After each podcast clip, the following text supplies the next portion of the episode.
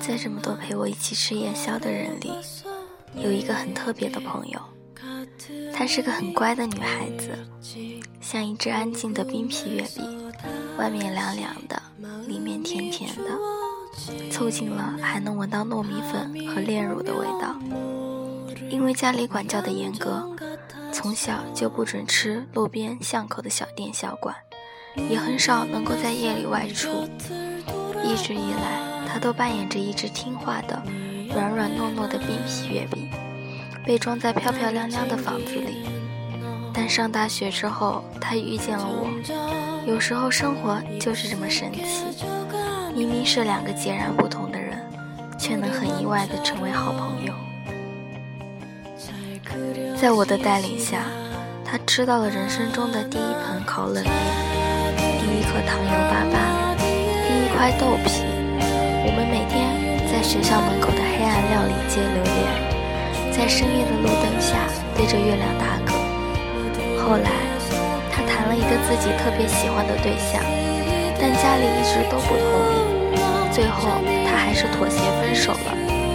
刚分手那段时间，他消沉至极，整日迷茫。刚好那时我也有闲，实在看不下去，于是便说：“咱们一起出去散散心吧。”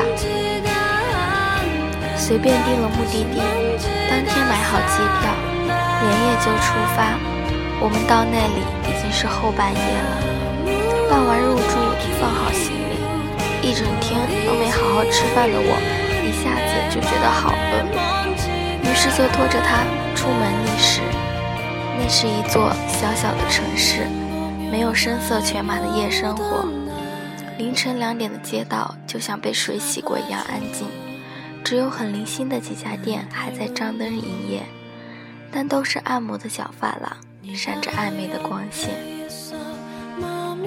我们走了几条街，终于找着一家小吃店，卖的是小龙虾，麻辣的、蒜蓉的、十三香的都有。店里已经几乎没有客人了，老板是一个中年发福的男人，手臂上有一个狠字的刻青，歪歪扭扭的。像是小学生写在田字格里的铅笔字，一点儿不狠，还挺可爱。我已经饿到不行，只想大快朵颐，就立马点了两斤蒜蓉小龙虾，还加了年糕和面条。但他却说他不吃，因为妈妈一直告诉他，小龙虾是很，所以从小到大他都没有吃过。龙虾端上来的时候。我一下子就被香掉了眉毛，真的是太香了，特别是在四下寂静的夜晚，这股香气就显得更浓烈了，浓烈的像是要把整条街的人都香醒。我戴上一次性塑料手套，也不管烫，直接往里面捞龙虾，先用嘴嘬一口，蒜味儿裹着小龙虾特有的鲜味儿，一下就在嘴里爆炸了，太好吃了。